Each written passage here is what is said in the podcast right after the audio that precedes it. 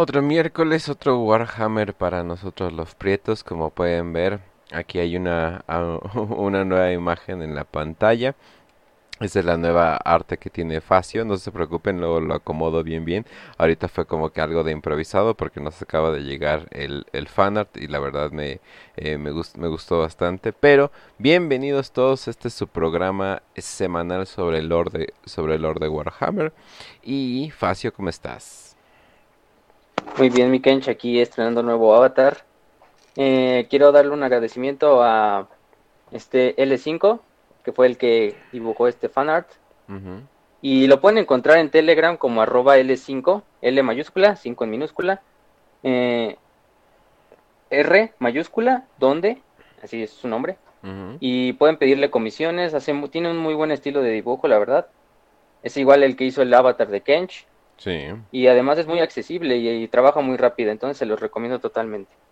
Sí, no manches, o sea, ya cuando, bueno, yo ya porque ya conozco cómo trabaja, pero yo como ya vi que te había enseñado eh, el, el sketch, yo dije, ah, ya está listo, o sea, básicamente ya, ya está todo listo y, y digo, no me sorprende para nada lo rápido que trabaja, pero bueno, entonces... Y la verdad, vale la pena su trabajo. Pero entonces, eh, obviamente hoy ya vamos a acabar todo esto de la Gran Cruzada, no, no es cierto, todavía, todavía falta, pero, y vaya, y vaya que todavía falta, pero eh, vamos a darle luego, luego. Esta- estamos continuando la Gran Cruzada y el descubrimiento de, lo- de los primarcas, eh, qué pedo con cada primarca pre-herejía. Y ya cuando, ya cuando terminemos esto de la Gran Cruzada, pues tenemos que ir a, la herejía de Horus. Pero eh, en medio de la Gran Cruzada y todo esto de la herejía de Horus pasaron muchas cosas. Entonces también nos gustaría adentrarnos un poquito eh, qué pasó en medio, en medio de todo eso. Y pues recuerden que como este es un universo con alrededor de un millón de, bueno, se cree que un millón de planetas, entonces eh, están pasando historias pequeñas en todo el tiempo. Obviamente vamos a hablar de las más relevantes y las que tengan que ver. O honestamente de las que nos nazcan de nuestros huevos, porque también nos gusta mucho este universo y tal vez hay algo que no sea tan importante, pero digamos, no mames, esto es bien chingón, entonces también vamos a enfocarnos en, e- en esas cosas. Y, eh, por cierto, eh, hablando, ah, antes de, de empezar este programa estábamos, estábamos hablando de levantar fierros, y pues yo creo que la persona que más levantaba fierros de, de los primarcas, vamos a hablar de Sanguinis y sus ángeles sangrientos. Sanguíneos. Exacto. Eh, bueno, sí, sigamos con Sanguíneos, que fue el siguiente primaria que encontraron después de Magnus. Y se supone que la flota del emperador lo encontró en el 844 del milenio 30. Ujú. Ahí luego hay algunos problemas con los números de que si lo encontraron antes que Leon o que Lion fue encontrado antes que él. Pero pues son muchas cosas que no, son datos menores, ¿no? Vaya. Pero sí, Sanguinius, también conocido como el ángel, Eh, cayó en un planeta llamado Val. Bueno, cayó más bien en su luna, que es. Val Secundus, la segunda luna de Val. Val es un planeta totalmente irradiado. Si se pueden dar una idea, es como un Fallout, pero a nivel planetario. Y también sus lunas, tanto Val Secundus como Val Primus, que son sus dos lunas, están totalmente irradiadas. Y una pequeña nota, Porque- eh, Baal es un, es un demonio eh, muy popular Sí, sí. ca- cana- cananiano, usualmente representado por un toro, y pues un pinche planeta que está valiendo pito todo el tiempo, entonces le queda perfecto el nombre. Qué buena referencia, guiño, guiño. Sí, sí, sí.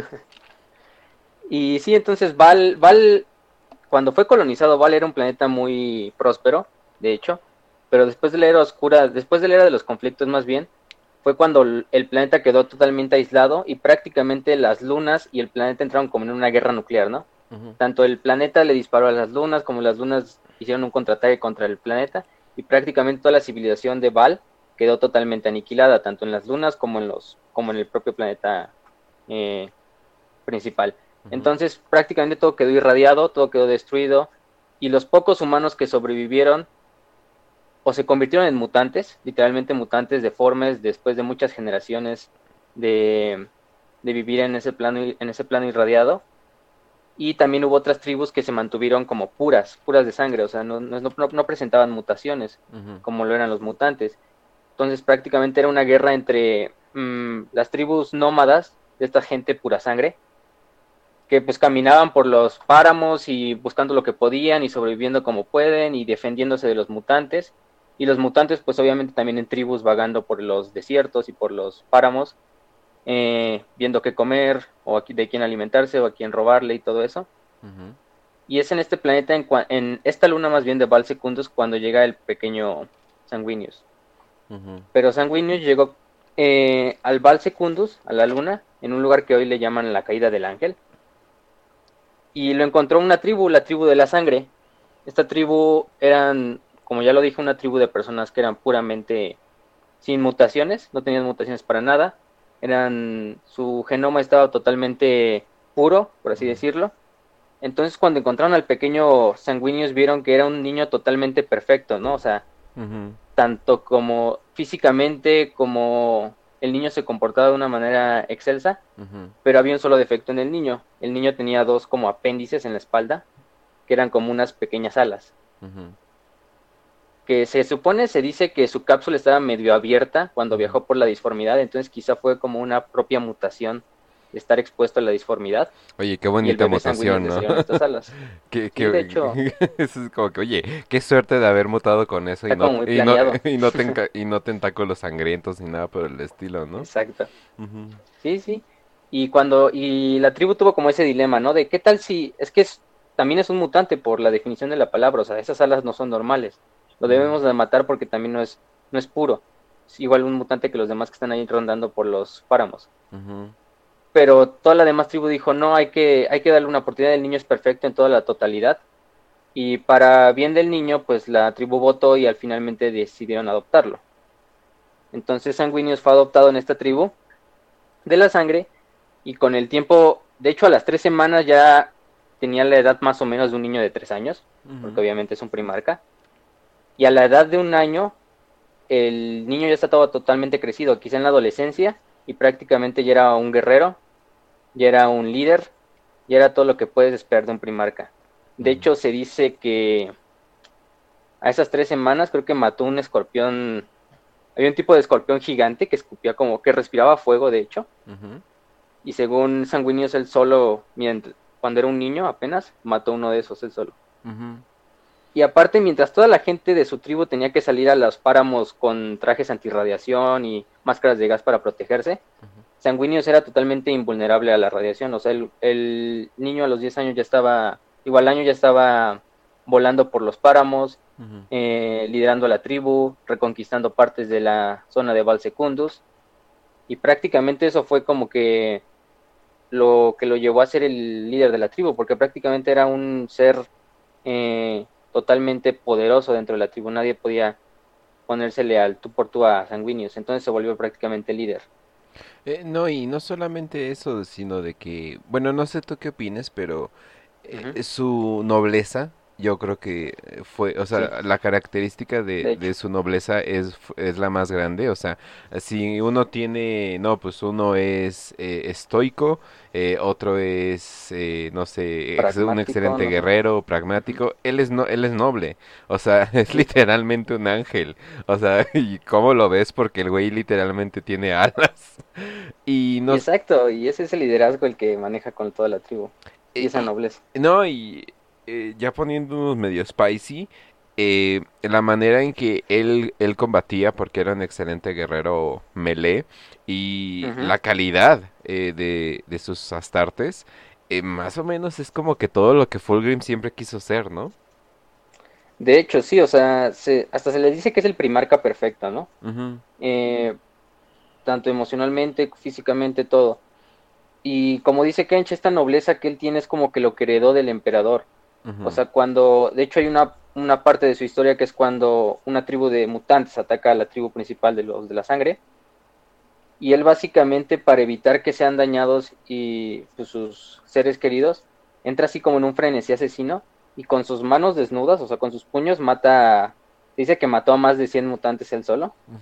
Y prácticamente hizo que todos los mutantes ya le tuvieran miedo desde ahí entonces.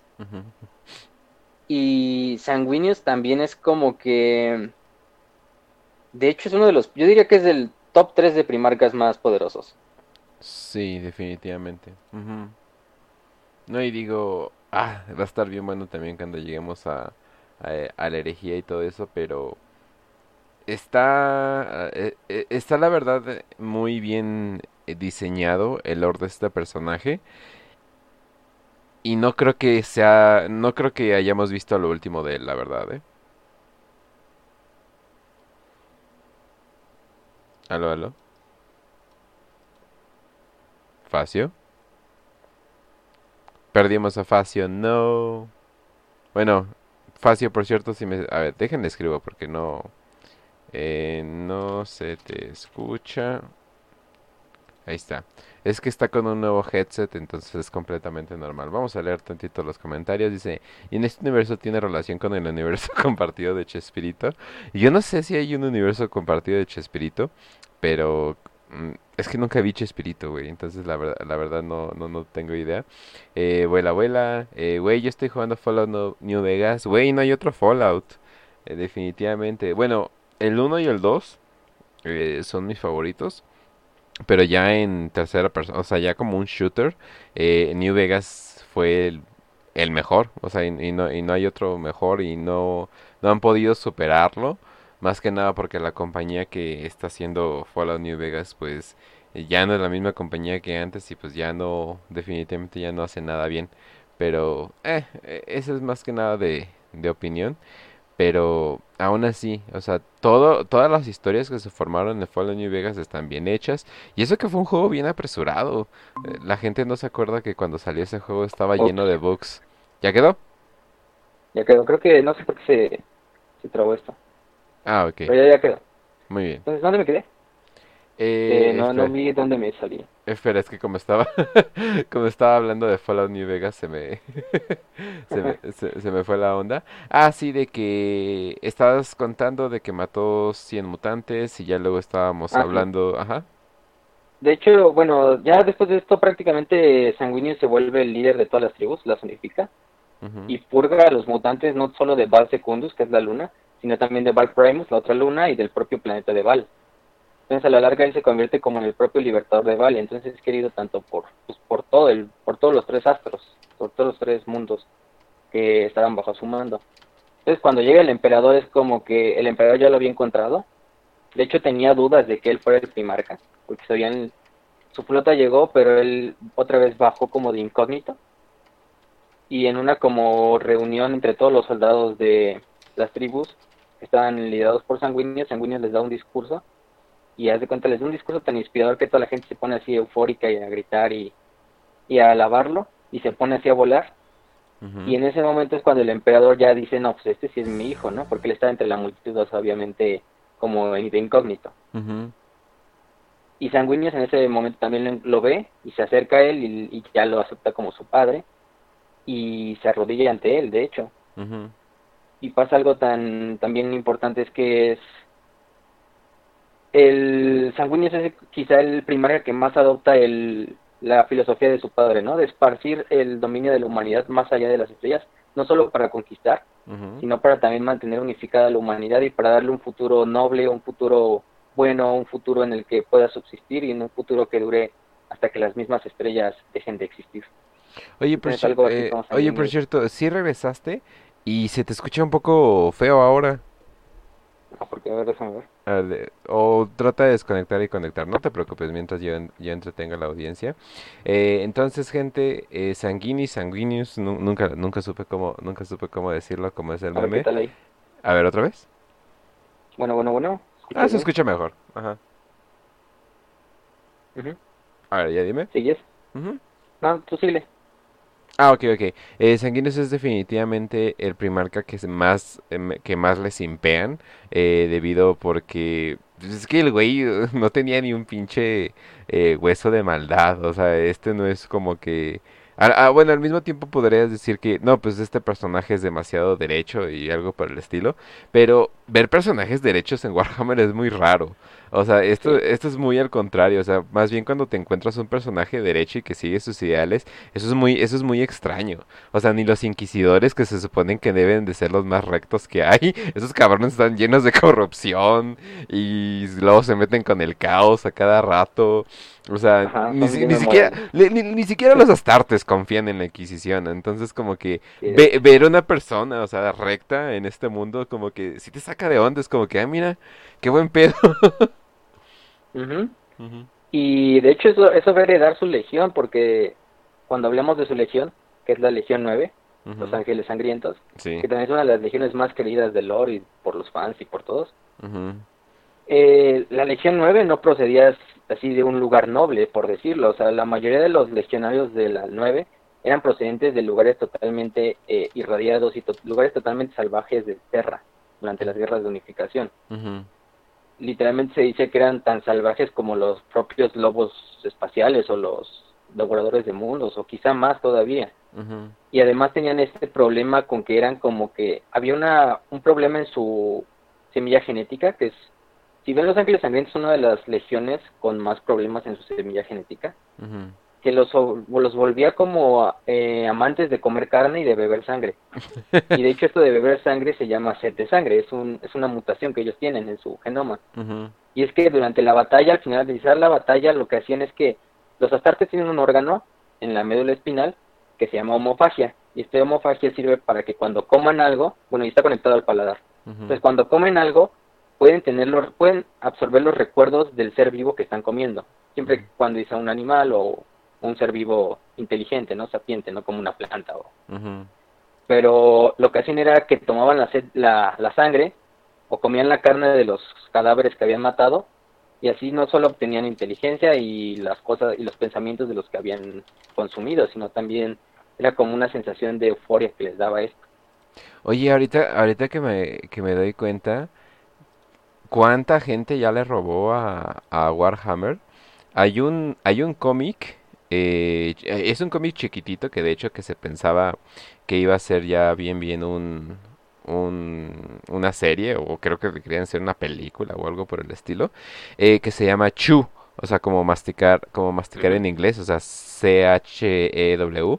Y la, se trata sobre un investigador que tiene como que algo especial, que cuando come algo, eh, recuerda, eh, bueno, más bien ve los recuerdos, ve los recuerdos de, esa persona. Entonces, como es un investigador privado, porque al parecer viven en un mundo donde el pollo está prohibido y, y como que es, es como droga, entonces que la gente llevándose un pollito para su casa y todo eso. Pero eh, el, el tipo tiene luego que probar eh, partes de cuerpo, de cuerpos para resolver casos, para saber eh, qué pasó con esta persona. Y esto es totalmente, es Es total, totalmente igual. Ajá, y, y- y- y luego me acordé y de, sí, cierto, eh, los, los astartes ya, ya tenían esto desde hace mucho. Ya tienen eso. Y de hecho, lo que van a ver mucho con los ángeles sangrientos, y no solo con ellos, sino también con sus capítulos sucesores, los devoradores de carne, los desgarradores de también de carne, eran los bebedores de sangre, así se llaman muchos de sus capítulos sucesores. ujú, Es que tienen este, este problema, tanto este problema de la sed de sangre y otro problema que vamos a hablar, yo creo que en los episodios de la herejía de Horus, que se llama la rabia negra, pero eso lo vamos a dejar hasta eso.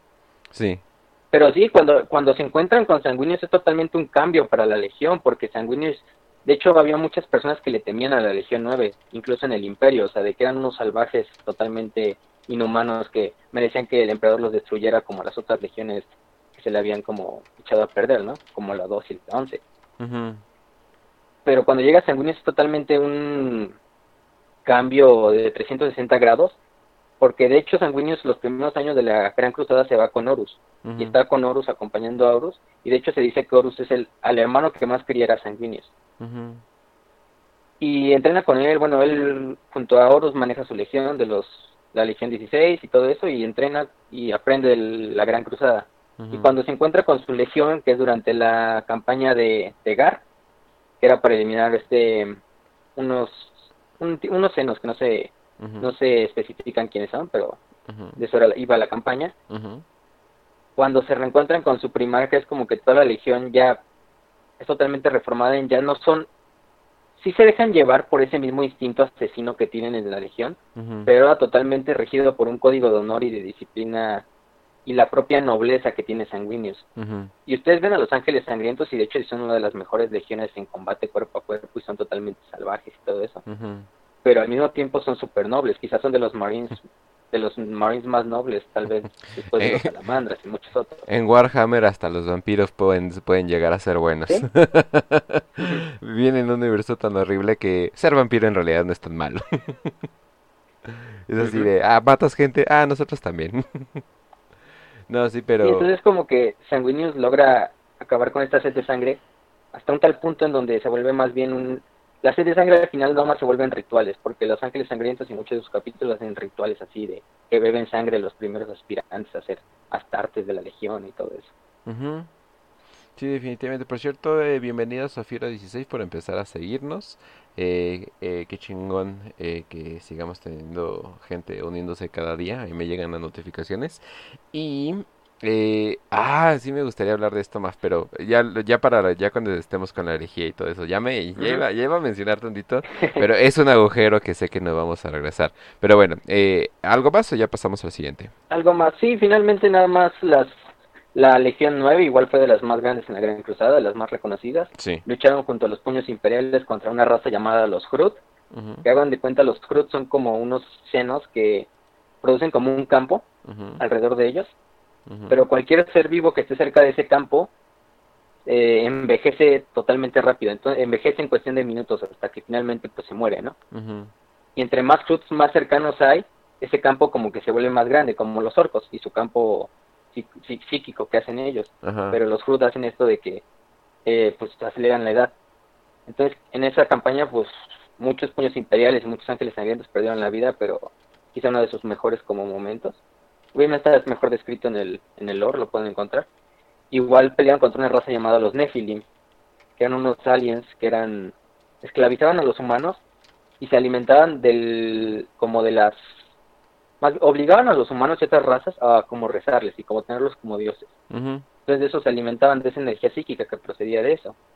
Entonces Ujú. también los ángeles sangrientos fueron una de las legión, fue una de las legiones que fueron asignadas a acabar con esta raza de los Nephilim durante Sí. una de las campañas de la Gran Cruzada. De hecho, en la, Y en la mitología, tener un poco más. en la mitología del, digamos, del mundo real, aunque suena muy raro decirlo así, eh, los Nephilim existe y de hecho sí hacen, hacen exactamente eso, pero son de esas referencias que agarran de la mitología y pues es muy irónico que ángeles literalmente destruyan a los Nephilim.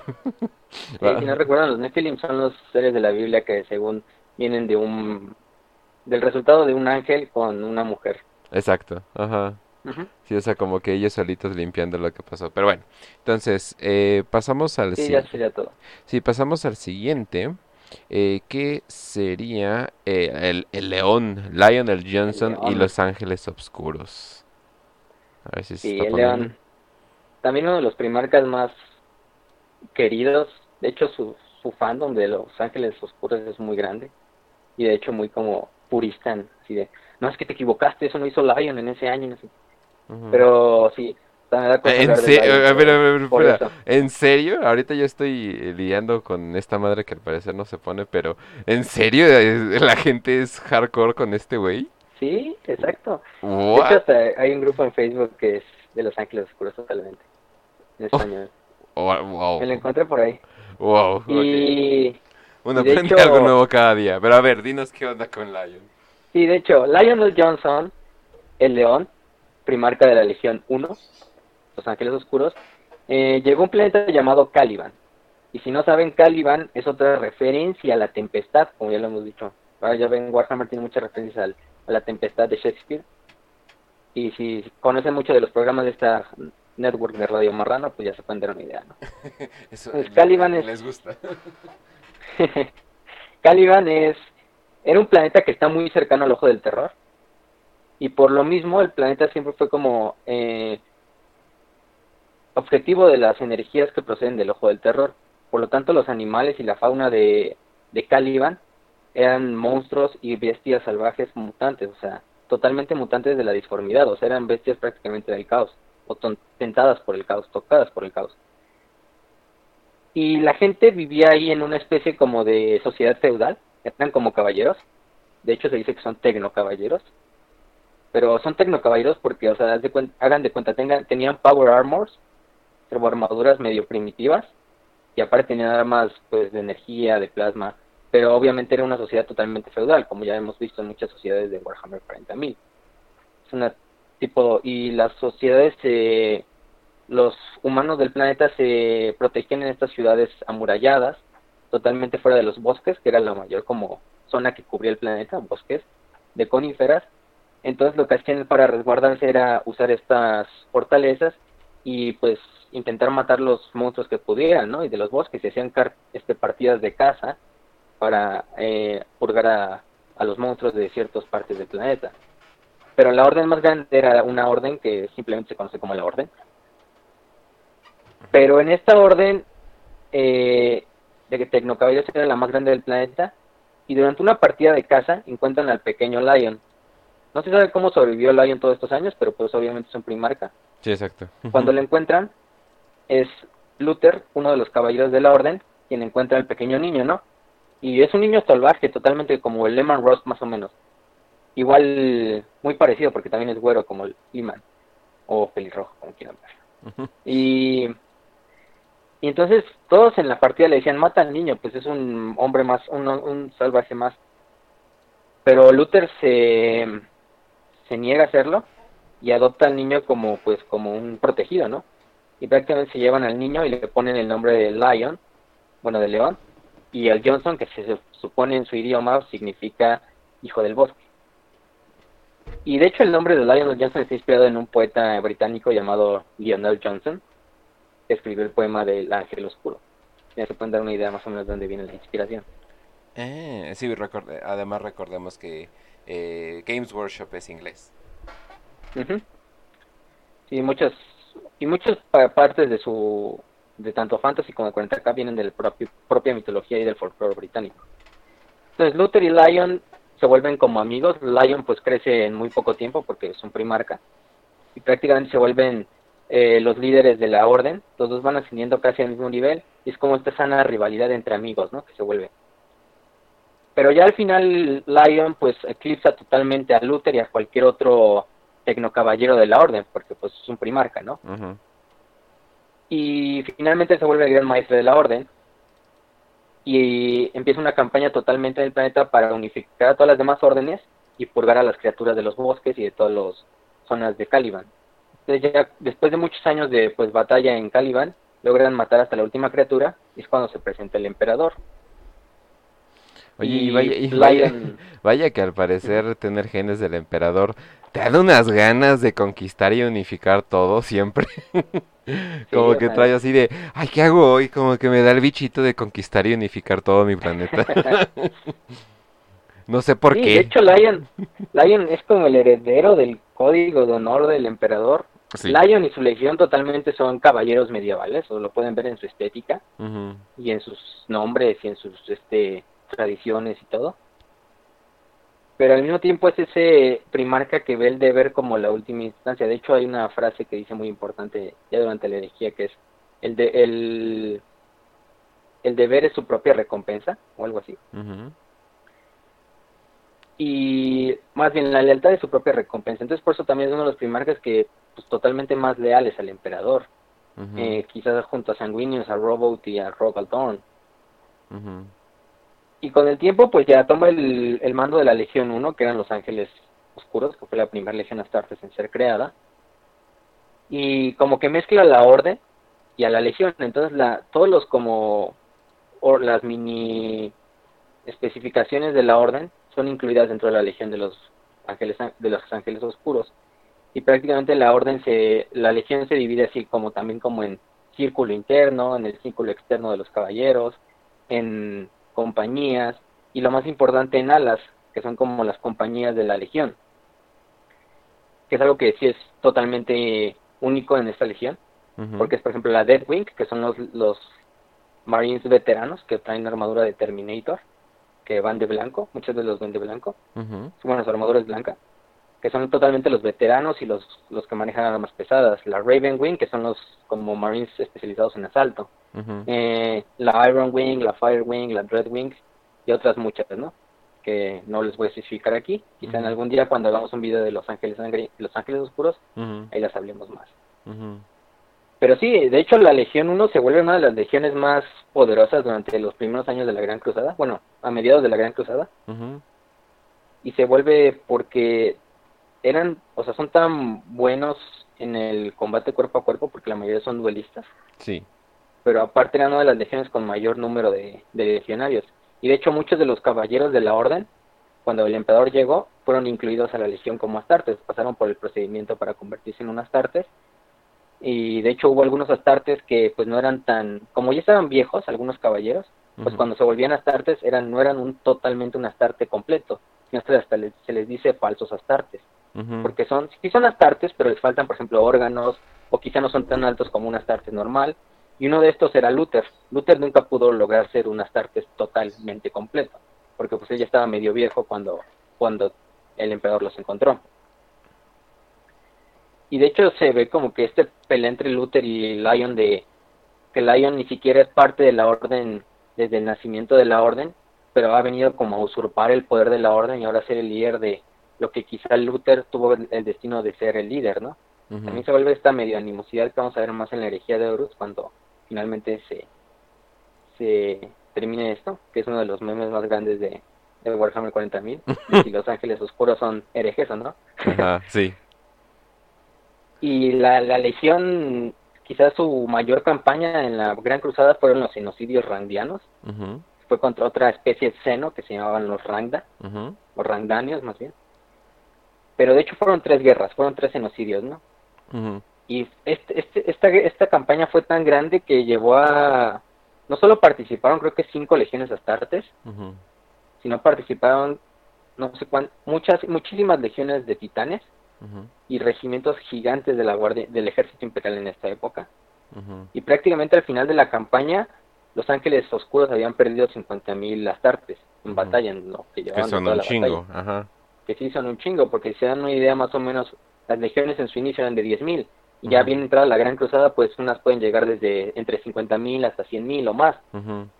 Y de hecho los ángeles oscuros eran de las más numerosas, pero con esta pérdida de los 50.000 de un putazo, digamos, porque sí fue de un putazo, porque prácticamente las perdieron en muy poco tiempo, eh, como que ellos fueron cayendo como que su, su nivel de grandeza en la Gran Cruzada. De hecho, los ultramarines los superaron por mucho después, en mayor número de, de astartes, igual los portadores, los lobos lunares de Horus, y todo eso, y de hecho este, el genocidio acabó bien, porque prácticamente el imperio logró Us- usualmente terminan bien.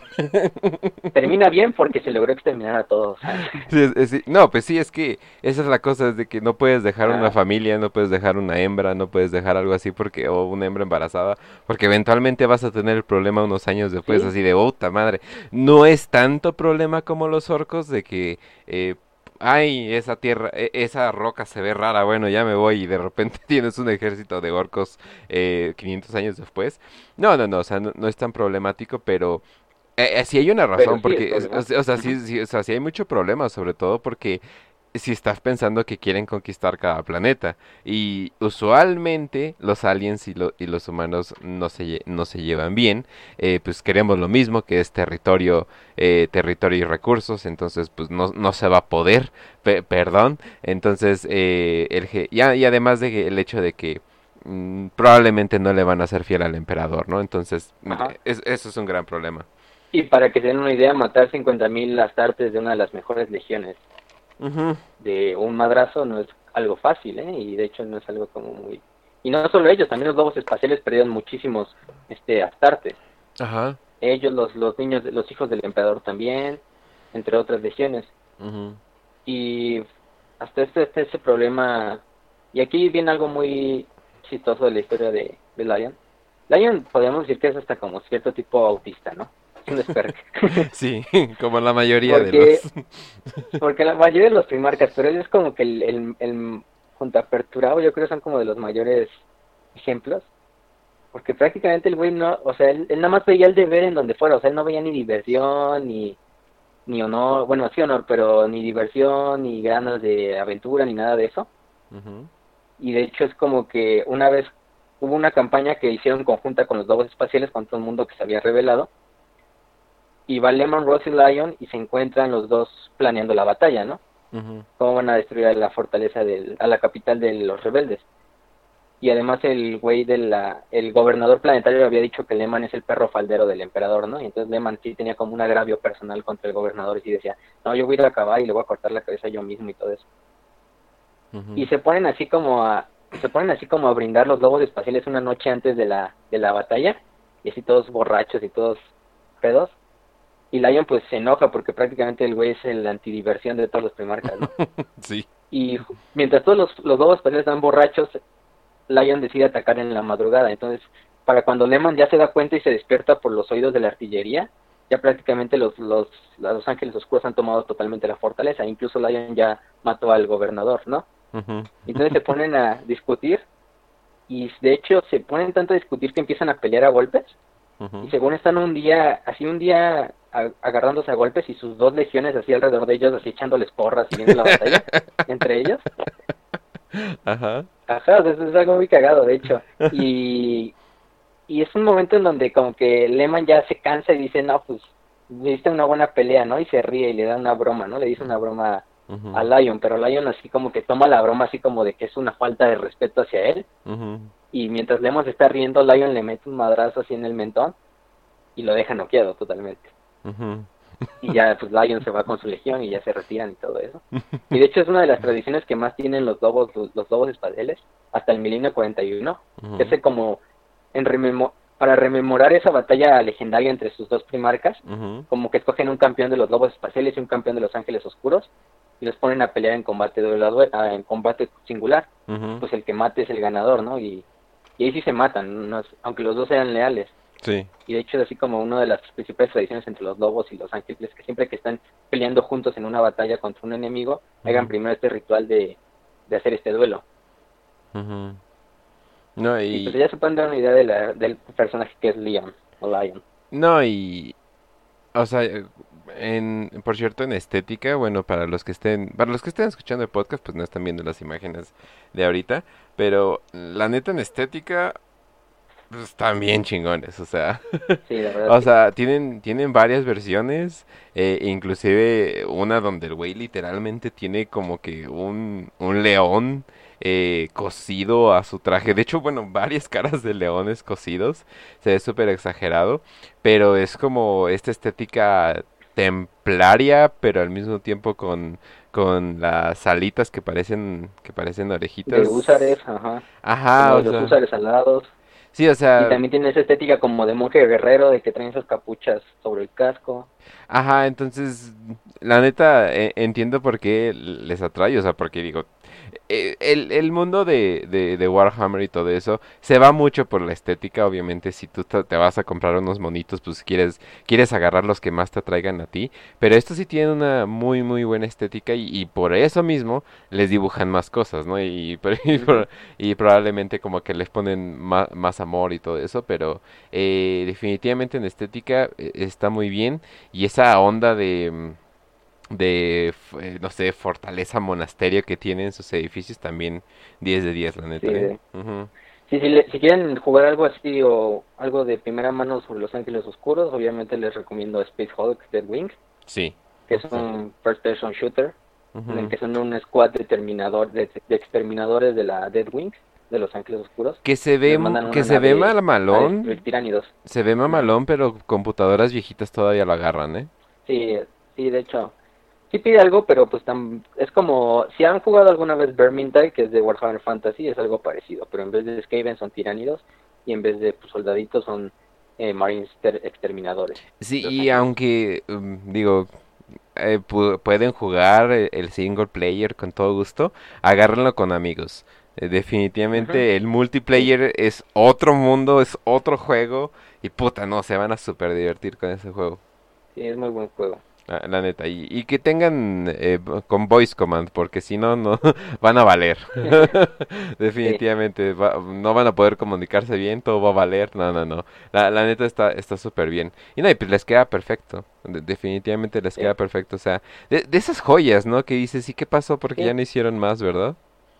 Eso es, un juegazo gráficamente, yo creo que hasta argumentalmente, o sea, la historia es medio, eh, pero está muy buena. De hecho, cuando van dentro de las naves se puede ver cómo son las naves del Imperio por dentro, o sea, son catedrales, son iglesias, como una iglesia pero hecha nave, y, y sí, se van a divertir bastante. Mm, Muy multa. Y no, sí, pero bueno.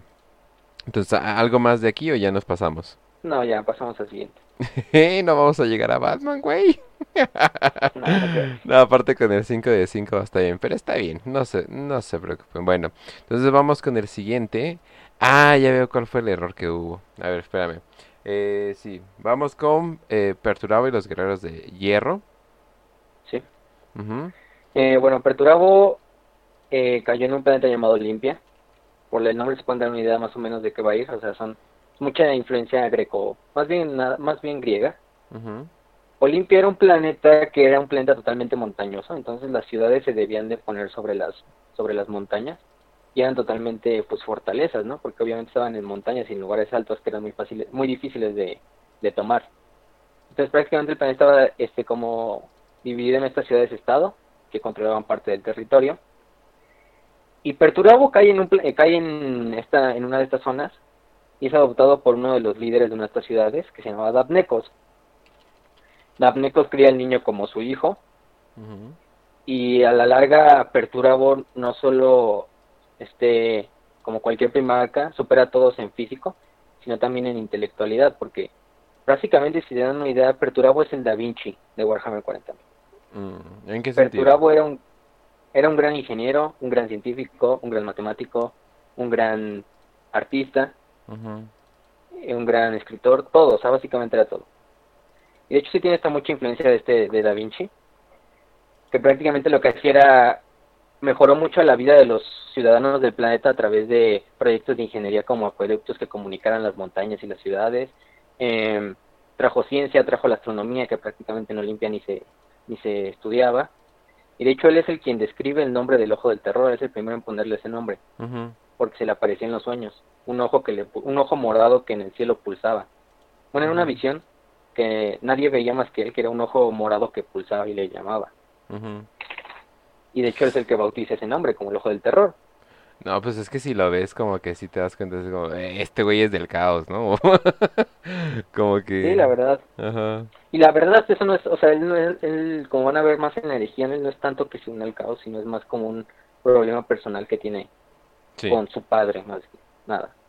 con el emperador. Entonces, prácticamente él junto a junto a Dabnecos conquistan a las demás ciudades y Dabnecos se volvió casi líder de todo el planeta, ¿no? Y pues Perturabo es como su segundo al mando, es su hijo prácticamente. ujú, Cuando llega el emperador, prácticamente él se une eh, fácil a la Gran Cruzada y de hecho las ciudades estados de, del planeta de Olimpia se unen felizmente al imperio, o sea, lo veían también como una forma de pues de confederarse y mantener como un estatus de seguridad bueno mientras mantenían una independencia, entonces también por eso el imperio les dejó mucha independencia a Olimpia. Y su legión, que son los guerreros de hierro, es una de las legiones que podríamos decir es más, sea la más pragmática de todas. La legión 4 era especialista en asedios y en sitios. Eran totalmente lo contrario a los puños imperiales, por eso es lo mismo que tienen esta gran rivalidad con los puños imperiales a lo largo de la Gran Cruzada y en el futuro. Entonces tienen este gran problema de que son totalmente calculadores en la batalla, son totalmente fríos en la batalla, son totalmente... No les importa perder al mayor número de, de legionarios en la batalla siempre y cuando se alcance la victoria, solo ven la victoria como el último como la última meta. Muy, muy, muy cadia, ¿no? Muy cadiesco, ¿no? Ujú. Ujú, Sí, de hecho. Y es una de las legiones que más perdió Astartes en toda la Gran Cruzada. Creo que es la que más perdió si los contamos todos acumulados. Y es por esto mismo, de hecho, cuando Perturabo se le presenta a la legión, es como que ve mucho de esta, la debilidad propia de la legión.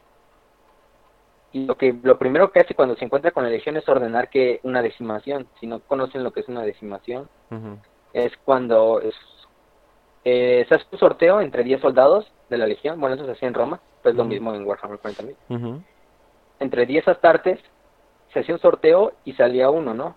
El que saliera tenía que ser asesinado por sus demás por sus demás nueve compañeros a golpes prácticamente Oh, sí. Entonces era para uno de cada diez, y no importaba su, su rango, ni su antigüedad en la legión, ni nada de eso. Si, a- si al más veterano de la legión le salía el papelito de que, bueno, si le salía en el sorteo que él era el que iban a asesinar, pues le tocaba. Y prácticamente es lo que da como perturabo de la única, en la derrota no hay nada más que castigo que yo les voy a proporcionar a través de la muerte.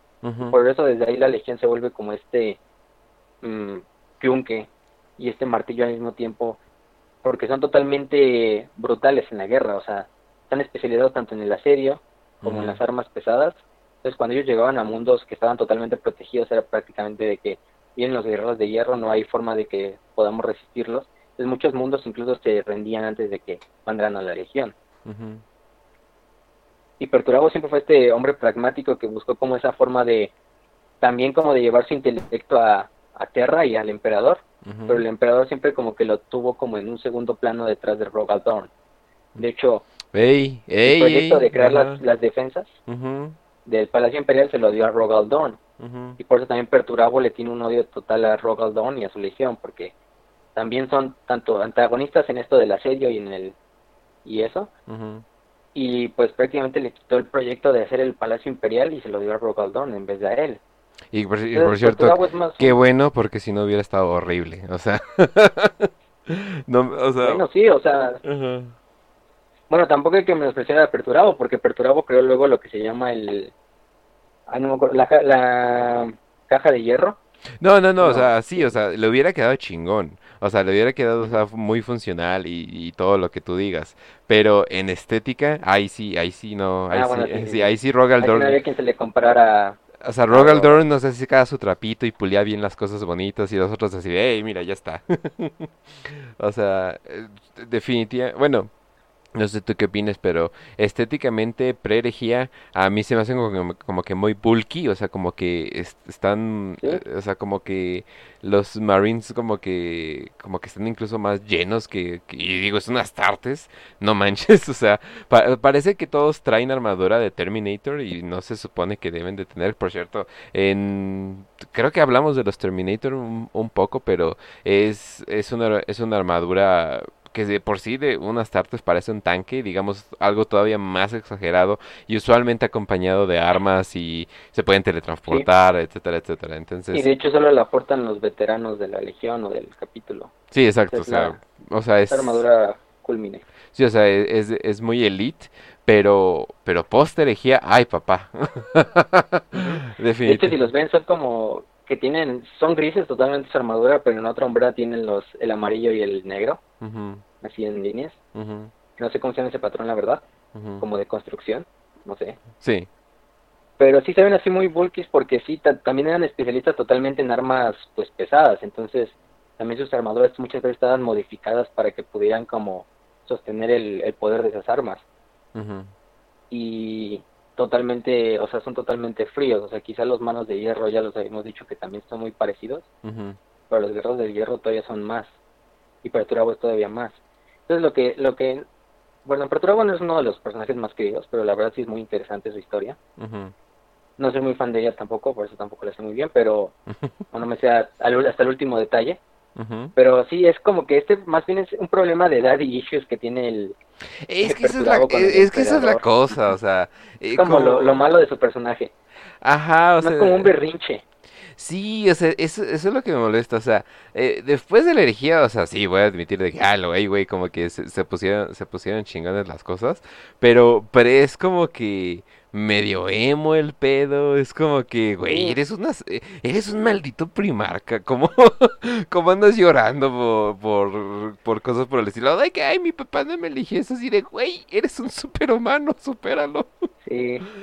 También era, o sea, también es como medio autista, o sea, en el sentido de que no se relacionaba con ninguno de los otros primarcas, era totalmente como sin Ah, bueno. o sea, el güey era el más solitario de todos, quizá. Sí, porque varios de los primarcas son autistas, pero entre ellos se caen súper bien.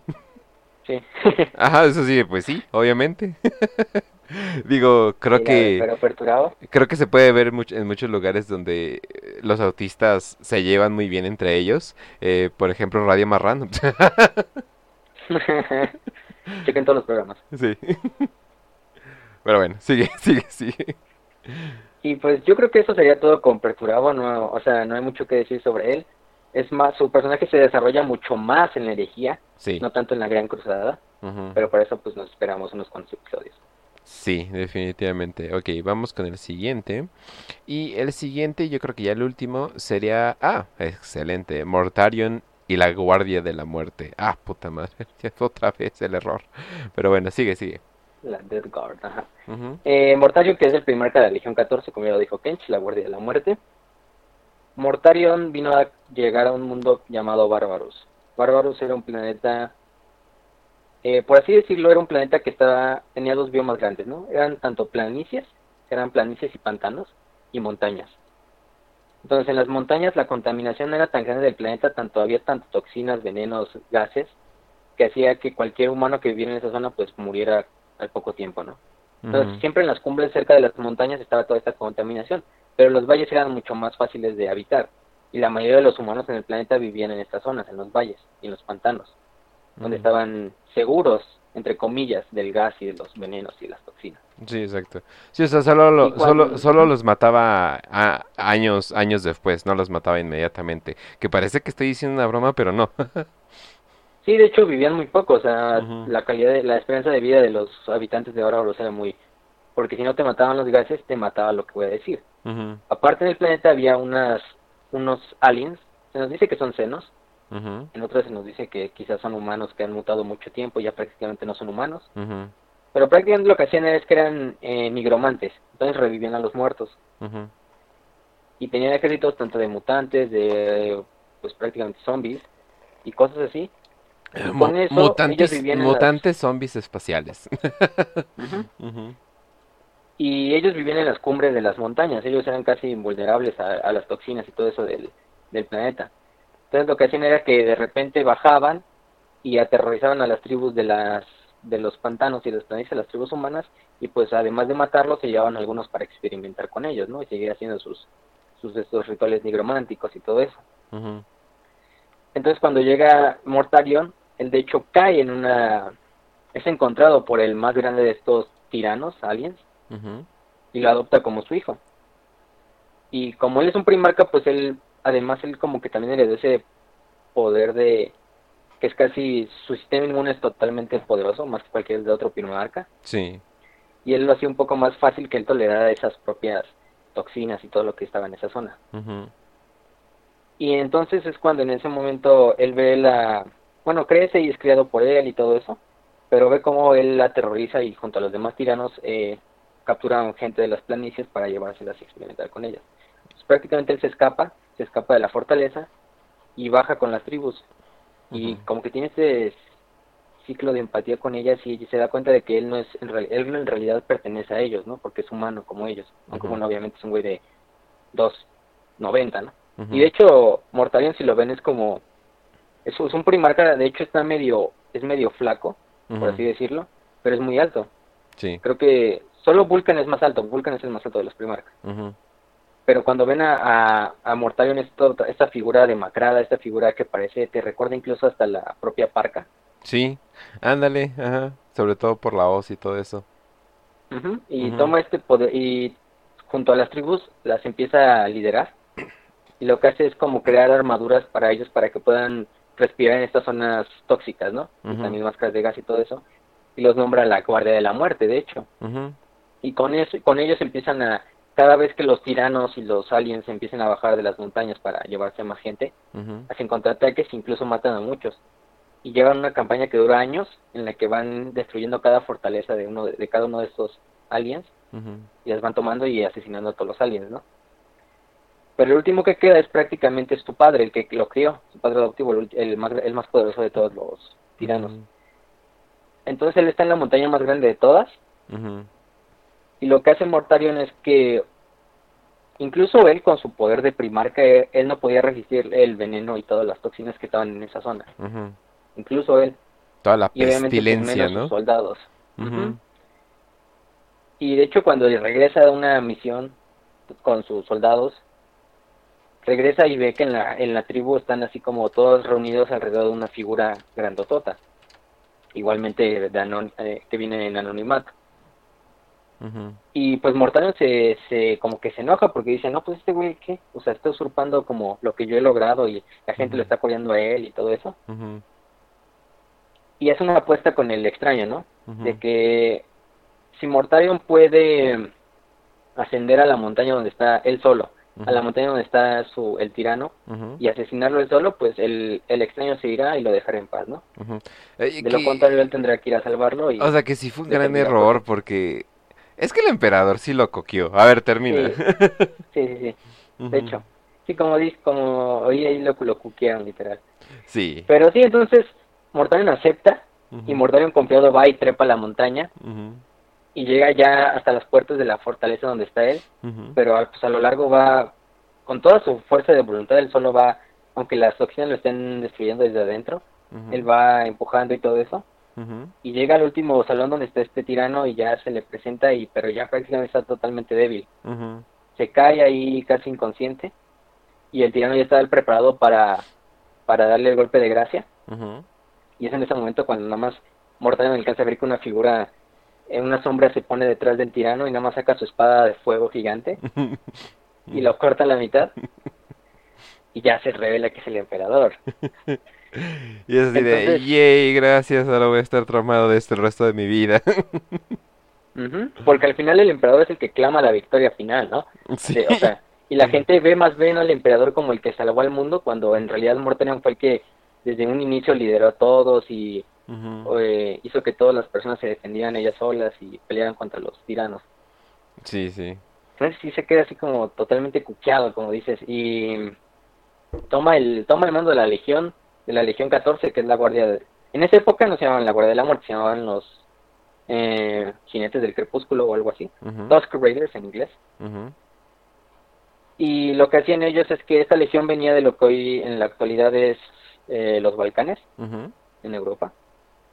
Era una legión que se habían unido, bueno, la gente de esa zona se había unido felizmente al emperador durante la durante las guerras de unificación, siempre y cuando mantuvieran sus tradiciones y siempre mantuvieran sus tradiciones y sus este su sociedad guerrera, porque era una sociedad guerrera.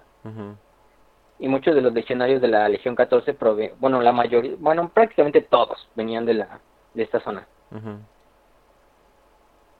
Y se les decía a los jinetes del crepúsculo porque prácticamente solo atacaban cuando se iba a poner el sol. ujú. Y se les pone ese nombre como apodo que se les mantuvo durante las guerras de unificación y durante los primeros años de la Gran Cruzada. Oye, y... Ah, bueno, sigue. Ujú. Ujú, Y aparte era una de las legiones que más este estaban totalmente especializadas en pelear en, en lugares tóxicos o en lugares donde el ambiente fuera muy desfavorable. En pantanos, en bosques, en Que lugares... más o menos se van a dar una idea qué va a pasar con la herejía de Horus y para Sí. dónde va a caer y por qué es mi legión favorita del caos. Porque, no más, su estética, su estética está bien chingona, pero, eh, por cierto, cuando estaba investigando para, para este episodio, eh, todos, o sea, pero absolutamente, absolutamente todos los dibujos de Mortarion, eh, pre-herejía, él, él, él ya tenía sus, eh, sus pequeños como escapes donde estaban saliendo gas tóxico. Sí, Y es así de. ¿por qué los tienes? Y su máscara de gas y su como aspecto totalmente así como pálido y demacrado que tiene como primarca, o sea, ya te estás dando una idea hacia dónde a ir esto. Ajá, o sea, Como pero... enfermo, o sea, hasta parece que está enfermo, de hecho. o sea, No, sí, pero es así de, ¿de dónde estás, qué, qué, qué estás sacando esos escapes? Es así de, vas a Sí, cenar, co- vas a cenar con él y todo el mundo tiene que respirar esa mierda, o sea, o sea, como que quiero un poquito de trasfondo, pero, ah, lamentablemente todavía no hay lo suficiente. Ah, pero vaya que hay con la herejía de oros y, y todo eso. Pues sí, se, se nos implica que es como que el motor de su armadura, ¿no? De su servoarmadura. Como es una Ajá. armadura como medio hecha desde chatarra durante cuando estaba en Bárbaros, pues prácticamente era como que tenía un motor ahí de gasolina, entonces el- No, sí, pero... Y, y ya después de la herejía, increíblemente, ajá, increíblemente chingón la estética, pero la estética del Primarca, oh, por Dios. y O la verdad sea, muy, muy bueno. Sí, o sea, Sí, les digo, parece la parca, prácticamente. no, y luego asciende a un Primarca eh, demoníaco y es como que, oh, por Dios, es como que... La, bueno, en, en lo personal eh, es mi favorito, ¿no? Obviamente hay unos que van a decir, ah, pues Fulgrim, eh, Angron, eh, etcétera, etcétera. Put- Oye, no hemos hablado de Angron, ¿verdad? No, eso hasta el siguiente. Y como, y como van a ver, lo van a cuquear dos veces, no nada más esta vez que lo cuquea el emperador, sino lo van a volver a cuquear después en herejía. Sí. No manches, sí, definitivamente, pero bueno. Y finalmente, para acabar con la Legión 14, pues prácticamente cuando se encuentra con el emperador, digo, con su primarca, perdón, eh, pues toman estas tradiciones, abandonan las tradiciones de la tierra, y de hecho hay esta como división muy grande entre los astartes de la Legión que venían de la tierra y los astartes de la Legión que vienen ahora de bárbaros. que ahora son reclutas traídos desde bárbaros. Y de hecho eso es algo que pasa con muchas de las legiones traidoras durante la herejía, que es como que este problema que hay entre los legionarios que vienen del Terra y los legionarios que vienen del mundo del Primarca. Y cuando, y pues cuando se encuentran con el Primarca, el Primarca pues obviamente les da el nombre de la Guardia de la Muerte, como, lo, como la antigua Guardia de la Muerte en bárbaros, ujú, y se vuelven pues soldados de choque totalmente especializados en, en combates en lugares inhóspitos, en lugares tóxicos, en lugares eh, que cualquier otra legión eh, no puede luchar. O sea, también se vuelven especialistas en armas pesadas. Y en muchos de sus marines también son muy parecidos a los guerreros de hierro. También son muy bulky, o sea, sí se ven muy... Siempre van cargando casi armas pesadas, volters pesados, este cañones de plasma y cosas así. Ujú, ujú, ujú. Ya bueno, entonces, eh, pues ya estamos como que poniendo todo en lugar eh, para acabar con esto y, y empezar eh, con la herejía, pero todavía falta, eh, todavía, todavía falta Sí. bastante y, mm, híjole, tam- también, también falta lo de Conrad Kurz, híjole, ¿no? Eh, o como o tú si dijiste. quieres, si quieres decimos Lorgar, y Lorgar lo, deja- lo damos en este ya. No, no, no, Porque Lorgar eh, no. Ah, eh, no, con esto hay que tomarse paciencia, no te preocupes, sobre todo Bueno, sí, porque... Lorgar, hasta se sigue. Lorgar es muy importante, como lo van a ver. Sí, ya, de- sí, o sea, como, como es muy importante también hay que tenerlo como en pausa. Y también porque he visto una que otra pregunta de 5 de 5 y la neta está bastante chingón. Ujú. Ujú. A ver, eh, sí, también, no también, también antes de pasar a las 5 de 5, dicen, esos güeyes pueden sobrevivir a la comunidad de LOL. Uf, sin pedos, ¿eh? Sí, sí, sin problemas. Aparte, aparte, ay, bueno, lo, lo- lo- lo hablo en, en otro momento, pero la comunidad de, de LOL no es tan tóxica, ne- neta, neta la gente necesita aprender a aguantar una que otra carrilla, o sea, no chinguen. Pero bueno, entonces, y antes de terminar, ahí, bueno, Kenshi les puso las imágenes del overlay de la Guardia de la Muerte. Pero son la Guardia de la Muerte pre-herejía. increíblemente Pero cuando vean a diferentes. la Guardia, si, hoy, si ahorita buscan, si meten a Google y buscan la Guardia de la Muerte, o Ujú, la Death Guard, es totalmente diferente. Y su estética es totalmente diferente. En esta época no llevaban esa, esa armadura blanca con quizá tonos verdes. Y además porque eran también muy como que odiaban así ponerse títulos en la armadura como otras legiones. Y sus armaduras eran prácticamente sin, sin símbolos, sin colores, porque ellos nada más veían como que la practicidad en la guerra. Más Pues, que- eh, pues es que Más que conquistar, más que ponerse honores. Pues es que aparte de donde venían y la filosofía de su primer que pues sí, o sea, cuando vives en lugares tan jodidos, pues sí, o sea, es como que ni modo. Sí. A y ver. sus personajes más importantes son Nathaniel Garro, que va a ser muy importante en la herejía, y este el capitán, no, no es su nombre, pero su apellido Typhon, que es uno de los personajes que más importantes de la Guardia de la Muerte van a ver. Sí, pero bueno, entonces pasamos a 5 de 5 eh, para no hacer un programa tan largo como la otra vez. Y ¿cuál, e- cuál sería la primera pregunta, Facio? Vamos a empezar Ok, La con... primera pregunta Ajá. es de Adrián Ureña en Twitter y nos pregunta, eh, ¿cuál es el sistema económico del imperio de la humanidad? Ah, qué bueno, qué bueno que empezaste con, con eso. Eh, pues, eh, o sea, si lo podríamos general- generalizar a, a, por ejemplo, a las ciudades, a las ciudades colmena y todo eso, sería un tipo, bueno, ah, ponerlo en- poniéndolo en, en términos, sería como un capitalismo con ayuda básica, ¿no? O sea, o sea, porque, Ujú. eh, pero al final del día, ese capitalismo no solamente es para ah, juntar dinero, no, no, no, todo es una maquinaria de guerra que se, que se va para allá, pero las personas parece que están viviendo en un capitalismo cyberpunk, y, pero al mismo tiempo sí tienen sus servicios básicos, porque, eh, pues, Y, y de hecho.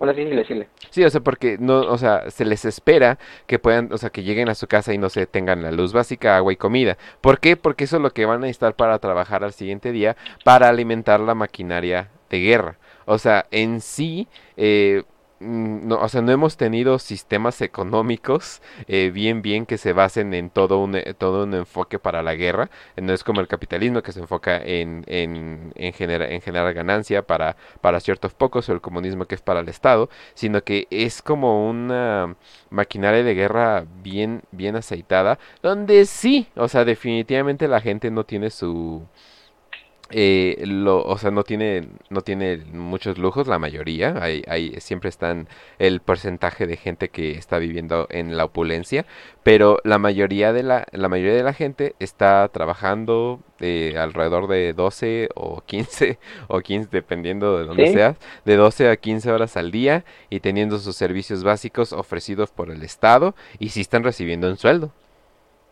Ajá, y de hecho yo lo, yo lo vería más como un crisol, o sea, es que cuando hablamos del imperio es como que es totalmente gigantesco, o sea, cada mundo en sí tiene un sistema diferente, pero lo imperante sería algo así como lo que dijo Kench, porque de hecho es como una oligarquía, o sea, sí hay oligarquía en el imperio. De hecho, muchos de los mundos, el imperio le da a alguien el título de gobernador planetario y él es como que tiene totalmente todo el derecho a manejar el mundo como quiera, siempre y cuando le dé un tributo al imperio, siempre y cuando sea leal al imperio y sea leal a la religión del imperio.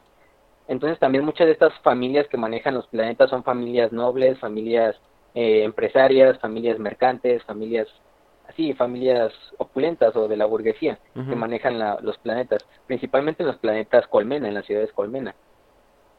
Y es, y, pero en otros planetas como lo podrían ser los mundos agrícolas o los mundos feudales, como su nombre lo indica, son totalmente sociedades feudales, donde están divididas en feudos en los cuales el, el líder del feudo eh, los, los, los, campesinos trabajan para él, pero él al final trabaja para el imperio, para el Estado Mayor, que es el, la tierra, y bueno, el administratum, la adeptus administratum. Y tenemos otros mundos que son totalmente como, pues, hasta podríamos decir, socialistas, como lo podrían ser los mundos Forja de, de Marte, que son los administrados por el Adeptus, porque, o sea, el Adeptus prácticamente trabaja, todos trabajan igual, solo hay un líder que maneja todo el planeta, que se llama el, pues, el gobernador planetario del Adeptus Mecánicos, que lo ponen, y maneja todo el mundo Forja, pero todos los trabajadores y todos los este, tech priests que viven ahí prácticamente son iguales y solo reciben, este, del imperio solo reciben el alimento y los recursos, el agua, y ellos a cambio hacen la tecnología para el imperio. Y mientras tanto otros mundos como los mundos de la iglesia, de la eclesiarquía, son mundos que totalmente se, su economía se basa en recibir este apoyos monetarios de otros planetas o en sí de los propios peregrinos, como un diezmo y en, final de cuentas pues sí es como una incluso tiene muchos elementos del corporativismo en verlo así del corporativismo fascista porque aunque hay industrias y empresas privadas todas las empresas privadas están totalmente bajo el bajo el la visión del gobierno del estado del estado mayor que es el el, el imperio de la humanidad entonces, aunque ellos tengan cierta independencia sobre los mundos que ellos, en los que tienen sus industrias, siempre tienen que responder ante el imperio y siempre tienen que trabajar para la maquinaria total del imperio. Entonces sí es como... como, como, si el Vaticano, como si el Vaticano fuera un corporativo fascista, de cuenta, ¿no? si es que lo podemos poner como eh, en términos humanos. O sea, sí, o sea, debe, o sea, deben, o sea, deben de dar su, su parte para para el imperio, o sea, ellos pueden tener sus lujillos, ciertas personas obviamente, pero lo más importante es de que no importa cómo le hagan, pero mientras estén dando su parte correcta y digna al imperio, ya estás. O sea, pero el imperio no es de que, ah, deben de tener tal sistema económico. No, no, no, no. Ellos entienden que ciertos planetas y ciertas personas se rigen bajo ciertos estándares. Pero mientras estén dando su parte. Porque cuando empiezan a fallar, es ahí donde vienen los problemas. O si se quieren independizar, es donde empieza, es donde empieza la, la exterminación total. Porque como lo dijimos desde el primer episodio de este podcast, el imperio es más como una confederación, no tanto un imperio. Ajá. De por sí y, o sea, el imperio es feliz mientras el planeta en cuestión de sus diezmo o de su tributo hacia las fuerzas, sea como lo sea, si quizá un planeta agrícola da comida, ¿no? Un planeta un planeta colmena da soldados. Un planeta forja pues da tecnología y armas. Y así en todo esto. Pero el imperio siempre les da como un tipo de independencia de que se rijan por sus tradiciones, por sus por sus mismos sistemas so- sociales y todo eso, pero siempre y cuando sean alias del imperio, siempre y cuando den el tributo y siempre y cuando eh, tengan la religión del dios emperador. Exactamente, o sea, eh, un, un cyberpunk que no es ateo. O sea, porque puedes tener mundos feudales, mundos eh, que parecen como, como cuando el, el imperio mongol eh, estaba eh, en su auge. puedes tener mundos que parezcan eh, como lo que había mencionado Cyberpunk, pero con, con una religión bien, bien metida. Eh, Pero eh, sí, o sea, incluso podríamos decirlo que hay nobleza eh, cuando... no, eh, ¿Tú tú ya leíste las novelas de Eisenhower? Eh, eh, Sí. ese ese güey vivía, el- o sea, ese, ese tipo nunca tuvo que trabajar un día de su vida en lo que se estaba formando.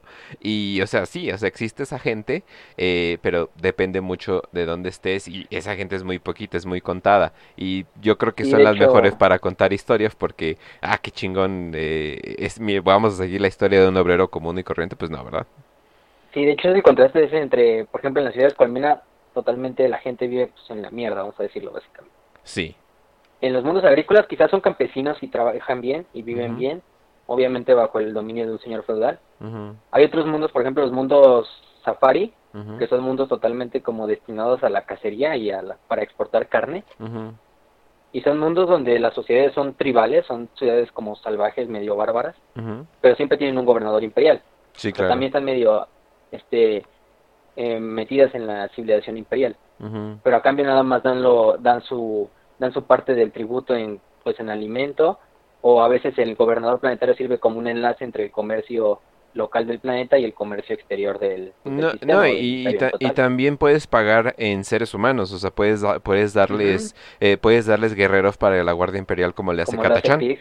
Ajá, sí, o tam- Krieg, ajá. ta- también, ta- exacto, uy, uff, el día que hablemos de Krieg, papá. qué, qué- qué hermoso, qué hermoso va a ser ese día. No, sí, pero el, no, sí, o sea, puedes darle, o sea, cuando un planeta de plano no tiene nada, es así, güey, los recursos de la gente que se, que está creándose ahí es suficiente, es suficiente para el imperio. O sea, al final del día el imperio tiene que recibir algo, o sea, ya sea, ya sea en sangre, ya sea, ya sea en gente o ya sea en recursos. Sí, Que por eso cierto, sería como el resumen de la... sí, aunque 99% todo ese de las veces donde hay una aristocracia termina siendo que están corruptas por el caos, ¿verdad? Pero bueno, ¿qué esperan, verdad? Bueno, entonces, siguiente. La siguiente, este José García en Facebook nos pregunta, ¿qué es el sanguinor? La entidad de la disformidad que se les presenta a los ángeles sangrientos. Ah, Eh, a ver, vas. un pequeño spoiler vamos a hacer aquí. Este es mucho, de todos es uno de los spoilers más grandes y que todos conocen prácticamente de Warhammer. Es que Sanguini- Sanguinius muere en la herejía de Horus, ujú, en combate con Horus.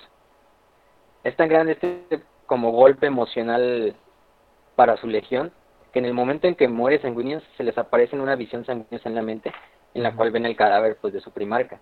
Y todos los este legionarios entran en lo que se llama la rabia negra que es como un estado de berserker totalmente descontrolado en el cual solo ven para matar al enemigo.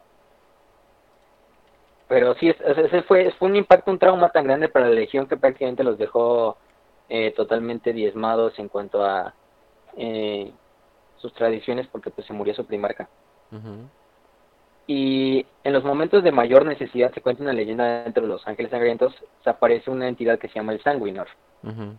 Que es un ser igualmente de armadura dorada, igualmente rubio, eh, con alas. Ujú. Ay, ¿a quién me parecido, recuerda? Es prácticamente igual a, a Sanguinius, Ujú, pero se les aparece en los momentos de mayor necesidad de la Legión y de los capítulos. Bueno, de hecho, de los capítulos sucesores y de, de los ángeles sangrientos en sí. Entonces, lo que pasa con ellos es que mm, se dice, los ángeles sangrientos estaban como esto que es como su primarca como que renace temporalmente y vuelve a pelear junto a ellos, o es como quizá un mensajero de su primarca. Pero la Inquisición tiene este problema de que lo ven más bien como una cierta entidad de la disformidad, que es peligrosa y que quizá incluso es demoníaca. O sea, es que, es que tienen razón, o sea, e- es una entidad de la disformidad, pero no toda Sí, la sí. disformidad es demoníaca. O sea, o sea, ahí, está- ahí vive Gorkan Mork. Y, o sea, aunque Gorkan Mork son unos hijos de la chingada, no son demoníacos. O sea, ellos pelean contra dioses del caos constantemente. O sea, no, o sea, no puedes, o sea, no puedes definir, ah, es de la deformidad es malo, pero es la, es la Inquisición. ¿De quién estoy hablando, verdad? Sí, de hecho, se, se, se implica que, bueno, algunos dicen, no, algunos sostienen como que el Sanguinor es una entidad que nació como del producto de toda la, de los pensamientos colectivos de la Legión, Ujú, de ver otra vez al Primarca, verlo otra vez en batalla junto a su Legión y que regrese en los momentos de mayor necesidad. Entonces yo, yo, yo me diría por eso, de que es como una, es una presencia en la disformidad producto de el pensamiento de miles de generaciones de ángeles sangrientos que han peleado en- a lo largo de la historia del imperio. y es esta pues melancolía por retornar a su primarca y por, por volver a pelear con él. Y quién sabe, Sí, tal vez. Sanguinor sí, sí nos da unos Y, y nos tal vez de ahí pueda haber una posibilidad que regrese, ¿verdad? Quién sabe, no sé, no sé, no sé. Pero ¿quién bueno, sabe? ¿Quién sabe? sí, e- ese yo creo que ya luego lo, lo van a poner hasta después. Pero bueno, entonces sigamos. Ok. Horus Lupercal, así llama en Facebook, nos pregunta, nos hace dos preguntas. Dice, ¿ustedes qué creen, ustedes qué tiempo creen que en el que War Games Workshop tome otra vez el tema de los ancestrales? O trate más el tema de los ancestrales. O sea, Híjole. si se van a sacar un libro o, un- o algo así. Yo creo que se refiere a eso. Pues yo creo que eso como que ya está medio abandonado, ¿no? Yo creo que Game Workshop ya como que siempre van a dejar como eso en el misterio. Nunca van a querer como explorarlo más. Quizá exploren más las guerras eh, acerca de la, la guerra en el cielo, pero hasta ahí. No, Sí. no veo mucho que vayan a ver totalmente los ancestrales. No, o sea, pero sobre todo porque se supone que ya le están, ya le van a entrar eh, bien derechito con estos, los Necrons.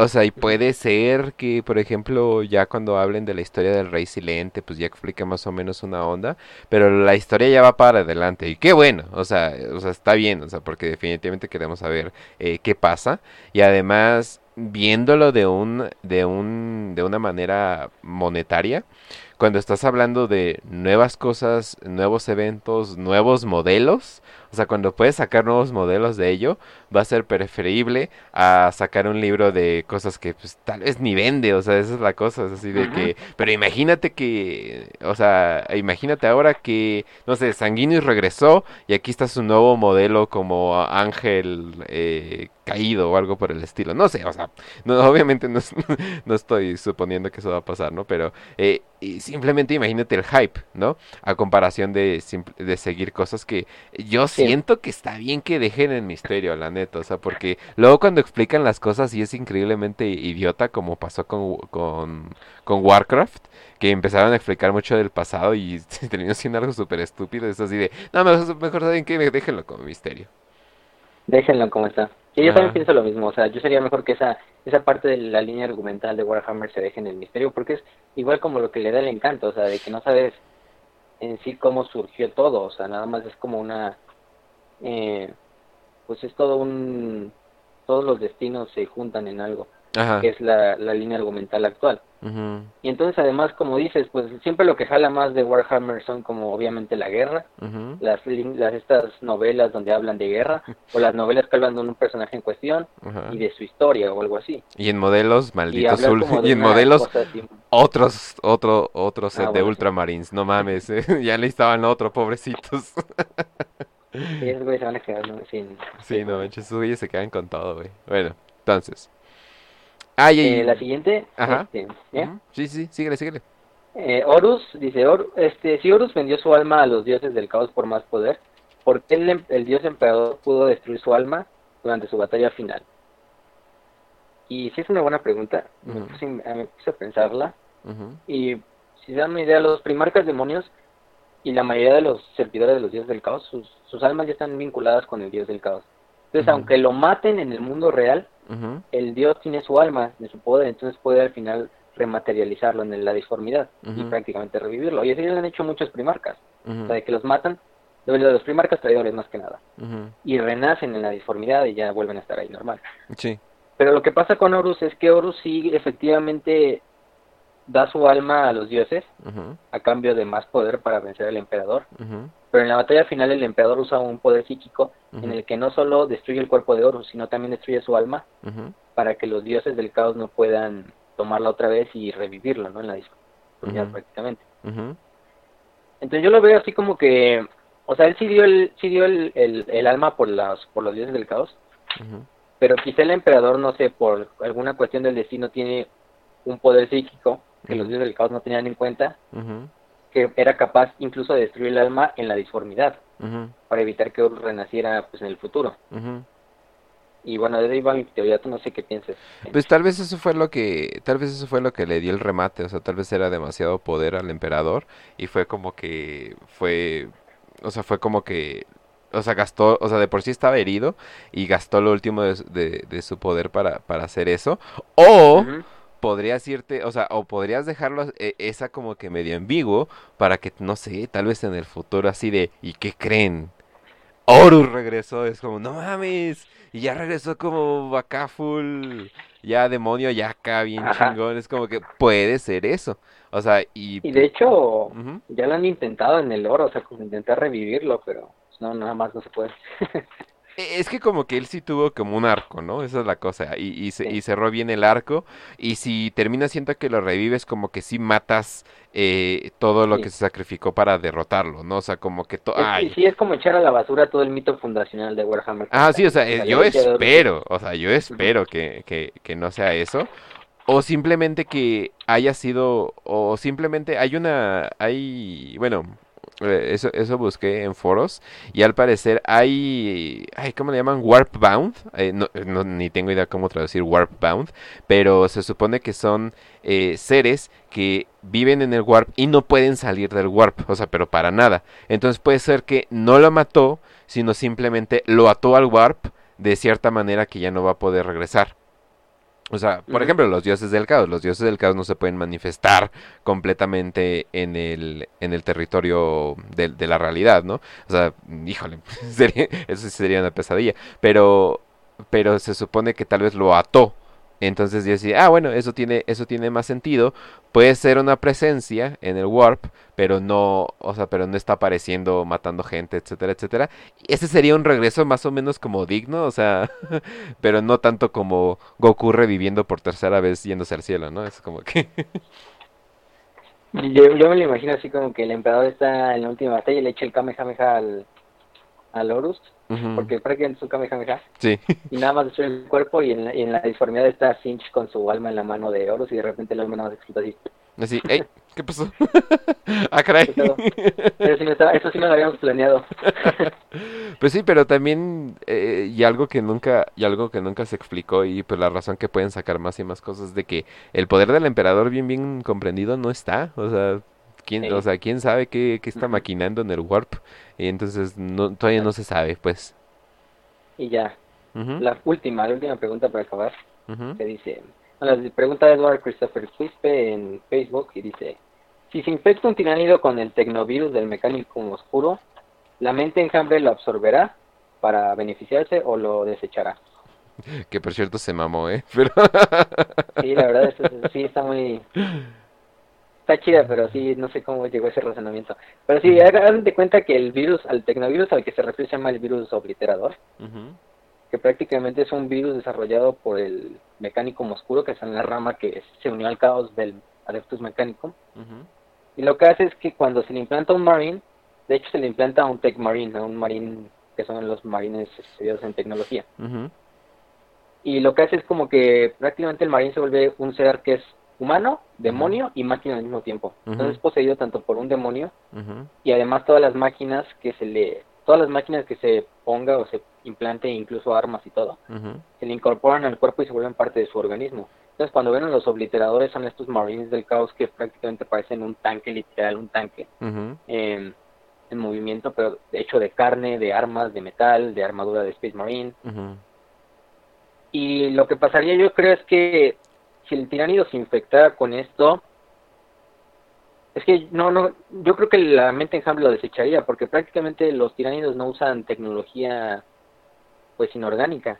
La tecnología No. tiránida es totalmente orgánica. No, y además O todo, sea, a todo, partir hecha de sus cuerpos. o sea, todo se basa en la sinapsis, o sea, entonces no, o sea, no, no podría como que pasarse eh, el virus por ahí, no sé, es como, querer mandar un mensaje de WhatsApp por microondas. Es así no, güey, o sea, son ondas completamente distintas, o sea, simplemente no se puede. Y además es Aunque estaría que- chido, estaría chido, o sea, debo de Ajá, admitir.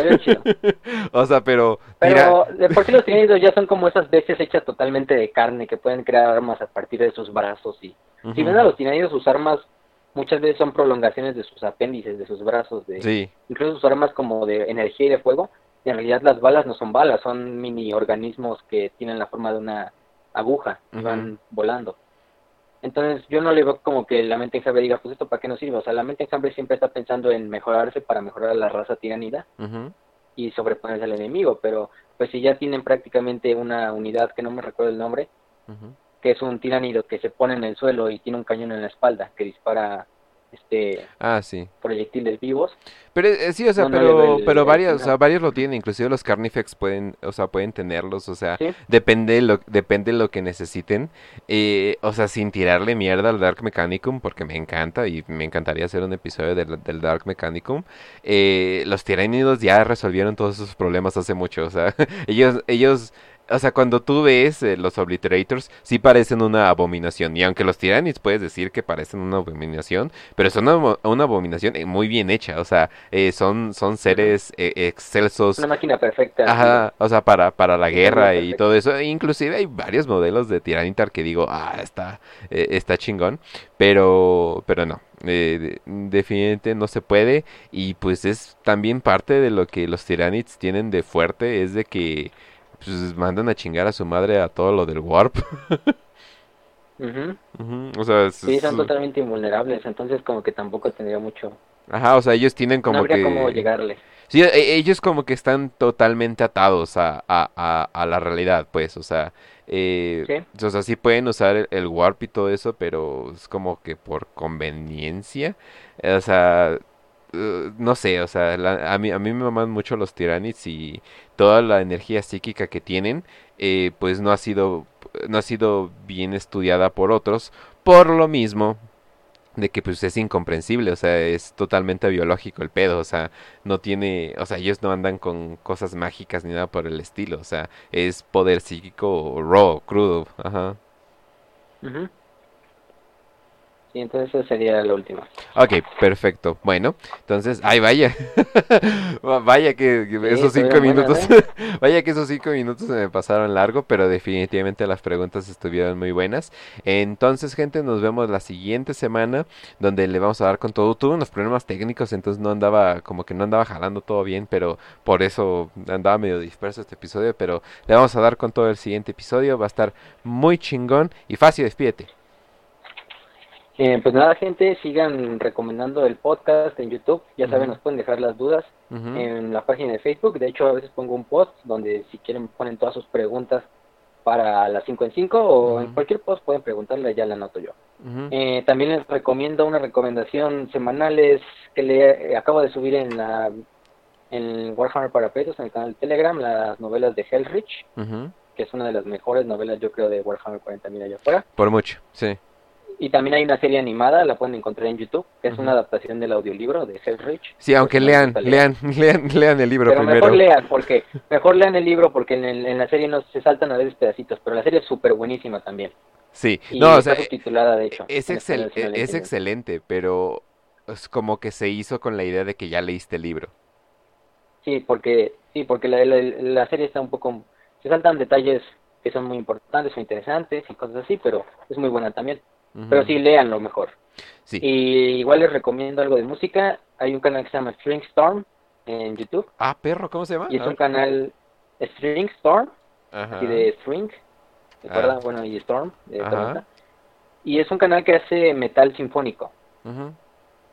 Y es una, creo que es mujer, pero de hecho es fan de Warhammer 40.000, entonces todas sus canciones son o con un tema de Warhammer 40.000 o con un tema de Warhammer Fantasy. Y de hecho ella hizo muchas de las canciones para la serie de the Emperor Had a Text-to-Speech Device. Sí.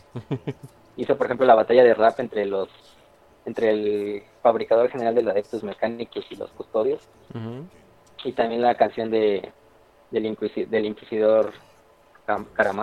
Ujú. pero sí es muy buena, entonces escúchenla en De hecho, hoy sacó una canción que habla sobre un Dreadnought de los hijos del emperador que se mantuvo leal durante la herejía de Horus. Está, está muy buena.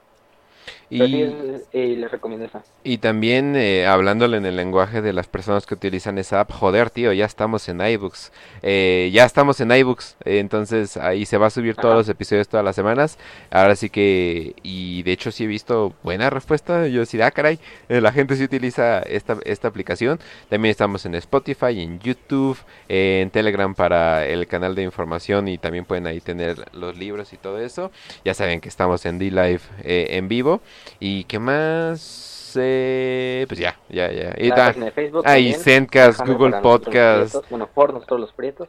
Más que, o sea, más o menos más si busquen tiene- Warhammer y prietos y ya. Sí, exacto, o sea, y si tienen una aplicación de podcast, ahí vamos a estar, o sea, es, o sea, a menos que estén utilizando una toda indie, eh, como iBooks, pero ya estamos en iBooks, entonces, entonces definitivamente ya estamos por todas partes. Y, Entonces, pues nada, gente, sigan recomendándolo. Vayan a ver todos los episodios. Dejen su feedback, que es lo más importante. Y igual alguien alguien preguntó en, el, en los comentarios de Evox si nos pueden contactar más personal.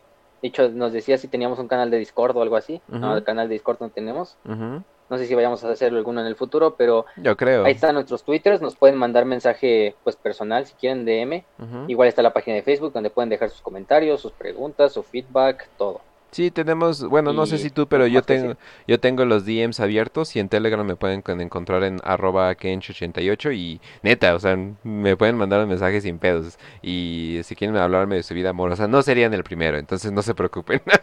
Vas. Y yo también tengo el Telegram abierto, es arroba facio, Ujú, aet, así todo junto, sin guiones bajos, nada. Ujú. Facio aet, nada más la F es mayúscula y ya. Igual me pueden mandar DM, cualquier cosa. Y pues nada. ¿Tienes algo más que decir, Kench?